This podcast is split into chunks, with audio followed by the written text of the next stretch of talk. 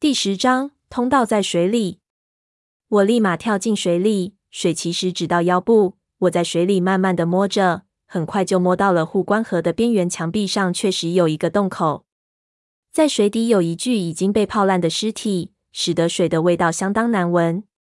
我用手电照着洞口四周，摸几下洞口边缘的墙壁，就忙用手电照一照那尸体的位置，生怕尸体飘到我这里来。胖子也下来帮忙，他摸到洞口后，站起来对我说：“没错了，他们是从这个洞里出来的。看来这里的结构大体上和西沙那里很相似。所有的技术似乎都来自于汪藏海。”看样子，张家和汪藏海还是有相当多的联系的。他们之间有着很多技术和知识的传承。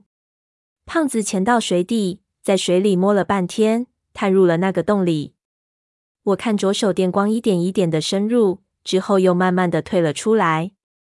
里面很宽敞，往前几米就有去往上面的台阶了。胖子浮出水面道：“但是我估计是一条水路，不知道前路情况如何。”但是要想出去缠，可能只有在此一试了。我稍微有些安下心来。我俩爬出护关河，按原路返回，准备背着闷油瓶再次过来。但是上去后，我刚把闷油瓶背起，才走了几步，就觉得有些不太对劲了。我的喉咙真是不太舒服。胖子的呼吸系统看来已经受伤了，他的不适显然比我更甚。他才走了几步。就立即捂住口鼻，扭曲起来。我觉得奇怪，我俩怎么会出现这种情况？胖子的脸色已经铁青了，他忽然做了一个让我别动的手势，然后扭头向到这里来的密道口跑去。一路过去，他几乎是连滚带爬的在跑。我放下闷油瓶，也跟着跑了过去。结果还没到进来时的密道口，我们就看到有一团浓雾飘了进来。在这个地方，只要呼吸一口，就感觉到剧烈的灼烧痛苦，一路从鼻腔烧到了肺里。我靠！机关启动了！我大惊失色。胖子在旁边拼命地点头：“快走！”我们连滚带爬的往回跑。我心说：“狗日的，太阴了，竟然连一点动静都没有，这机关就这么悄无声息地启动了。”跑到闷油瓶带的地方，我背起它。胖子抄起放下的背包，然后我们继续不顾一切向护关河那边跑。到了河边，我们毫不犹豫地跳了下去，接着迅速找到洞口，一路潜水向里。不到十米，胖子拉着我的手臂，我背着闷油瓶一边向上浮，一边往前狂摸。很快就发现前面果然是有台阶的。我们踩着台阶一步步向上走，很快就完全浮出了水面。我们用手电四处一照，发现这里是一条通道，通道的积水只到膝盖位置。而顺着这条通道一路往前看，大概有七八米远就能到达洞口了。是那个全是水潭的毒气洞吗？如果是的话，总算是有惊无险的出来了。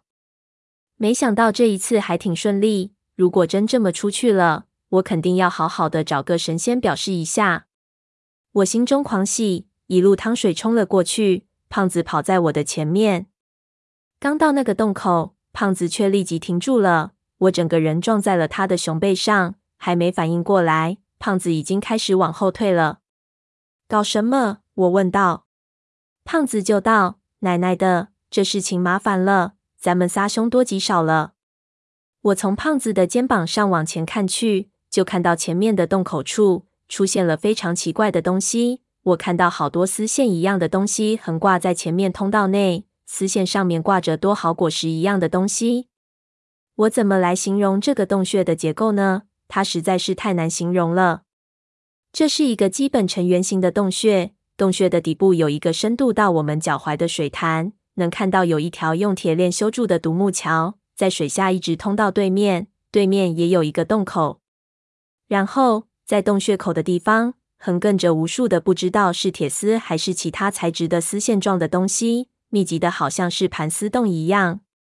在这些丝线上，我之前看到的那些果实一样的东西，是一种我早就见过而且有点闻风丧胆的东西——六角铃铛。我看到了无数的六角铃铛挂在上面。难道胖子说我们凶多吉少指的就是这个？只要有一根丝线被牵动，这里所有的六角铃铛就都会响起来。如果是这样，情形将完全不受我们控制，根本不知道会出什么事情。我倒吸了一口冷气，心说：闷油瓶他们是怎么过来的？不过，我判断当时所有人的情况都很糟糕。闷油瓶如果一个一个的被他们过来，以他的身手和定力，还是有可能的。这是防盗系统啊，胖子道。他指了指洞壁上一些叼着龙嘴的口子。张家人通过这里的时候，肯定会通过这些口子往这里灌水，把铃铛全部淹掉，然后自己潜水过来。我们显然不可能去启动机关了。我往丝线的上头看了看，如果从洞穴的顶部过去也行。不过正看着，我就发现头顶上也有大量的铃铛。从水下走。我问胖子道：“胖子摇头，你看这个洞穴宽有三十米左右，但是只有半个巴掌深，我们不可能从水下潜过去，除非咱们能变成蟑螂，变成王八也行。”我道。胖子就道：“不过咱们至少现在暂时安全了，先别急，休息一下，总能想出办法来的。”我往地上一坐，心说这一路上。有个能安心休息黄地方也真他妈不容易。然后就去看小哥。我看到小哥的眼睛睁了一下，我对他道：“我们已经出来了，你放心，很快我们就安全了。”闷油瓶非常虚弱，他立即又闭上了眼睛。我就道：“你好好休息。”说完就看到闷油瓶的嘴巴动了动。我觉得他好像在说什么。等了等，果然他的嘴巴又动了动。我确定他是想说话。就把耳朵凑了过去听，听到他在说“酷爱周”。酷爱周是什么意思？是什么电脑的品牌吗？我就道：“好，乖，我们出去就给你买。”胖子转头，他已经有点恍惚了，问道：“买什么？”